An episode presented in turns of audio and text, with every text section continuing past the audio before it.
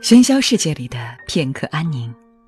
查看本期原文和更多原创内容，请在微信上搜索公众号“文路夜读”。各位好，我是上官文路读书会的主播简宁。坦白说，我最讨厌的月份是六月。这个月能发生很多事：中考、高考、毕业。六月往往意味着分别，而六月来了，也就意味着二零一九年的进度条已经过了一半。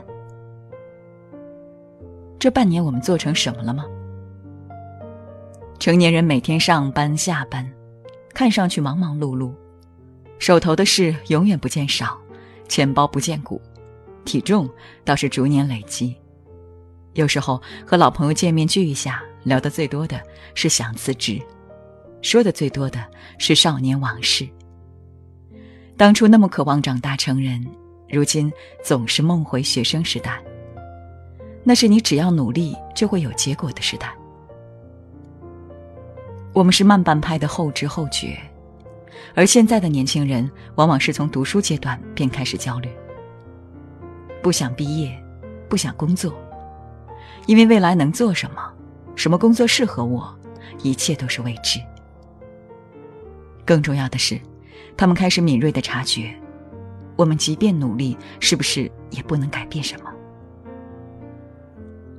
寒门不再出贵子，鲤鱼再难跃龙门。前段时间我看了一个报道，讲述应届毕业生的慢就业心理。这个新名词倒是不难理解，就是说年轻人毕了业不着急找工作，先旅旅游，回家陪陪父母，或者做一些自己感兴趣的事。总之，朝九晚五的稳定工作是首要排斥的对象。邻居日本为上班族专门造就了一个词“社畜”，指向那些服从公司指令、被工作像牲畜一样压榨的员工。有时候那是没有办法，因为有家庭要养，有生活要过，所以工作起来别说朝九晚五，九九六也有人能扛下。可一人吃饱全家不愁的年轻人心想：这就是我未来的生活吗？我不要。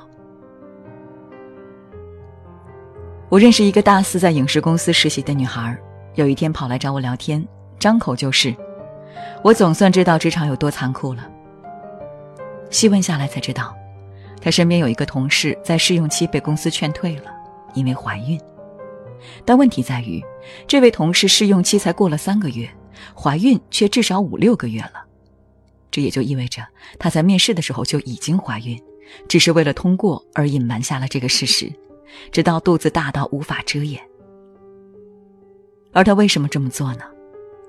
因为她的丈夫还在读博士，根本无力承担两个人的生活费，她必须找到工作养活三个人。但公司不会体谅她的难处，毕竟公司运营的目的是盈利，而非慈善。我以为这件事带给我朋友的教训是职场女性的难处。而他却另辟蹊径的感慨道：“没有人在公司里是不可取代的。”之前京东提出，公司坚决要淘汰的三种人：那些不能拼搏的人，那些不能干的人，那些性价比低的人。不管是因为身体原因还是能力原因，不能为公司创造价值，那就要被辞退。前段时间关于中年危机的话题愈演愈烈。坦白说。没有人会希望自己人到中年既油腻又焦虑。只是这个社会的竞争压力就是如此，在食物链中的我们，又如何逃脱？我总听说职场达人分享经验，强调自我价值，说最重要的是拥有非我不可的能力，这样才能做常胜将军。可就像读书时代就有的学霸学渣之分。有时人的上限就在那儿，那么我辛辛苦苦工作了大半辈子，落得一个被辞退、被取代，究竟是为了什么？年轻人厌恶九九六，我想除了是对人权的呐喊，也有这种恐惧。既然这个社会把我吃干抹净，就要甩开我，那我为什么要放弃自我，拼命工作？其实我们仔细观察周围，不难发现，考研热已经渗透进我们周遭的生活。有工作好几年又重新拿起课本的，有从大二大三就开始卯足劲儿想要冲刺更高等学府的，大家都想往高处爬，即便那条上升的路又窄又暗，只是没人开口讲这个大白话罢了。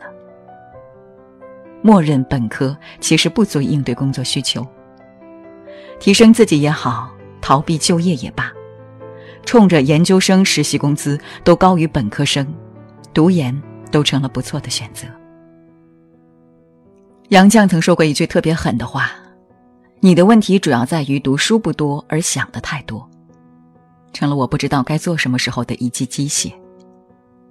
这倒不是逼着人人都去考个研究生，它只是代表了一种努力方向罢了。我在前面说人有上限，但其实我们的努力程度是否轮得上拼天赋？绝大多数人都是普通人，既然是普通人，往往再不情愿，也还是要工作，还是要承担起属于自己的责任，只是早晚而已。人人都在网上骂上班难、上班累，但真的要你辞职，如果你开始掂量利弊了，那么恭喜你，从人生的学校正式毕业了。从毕业到工作这个关卡走过来，再回看。我们其实都无法预知未来，不知道自己要做什么，有那么一段长长的迷茫期，可能几个月，可能好几年。在家蹲着也好，继续读书也罢，背上行囊走天下也可以。走过这些曲线，我们都还是要站在同一个起点，依靠着工作这个方式，真正步入残酷社会。又是一年毕业季。希望这些未来的成年人，既有勇气，也有能力。征途是星辰，是大海。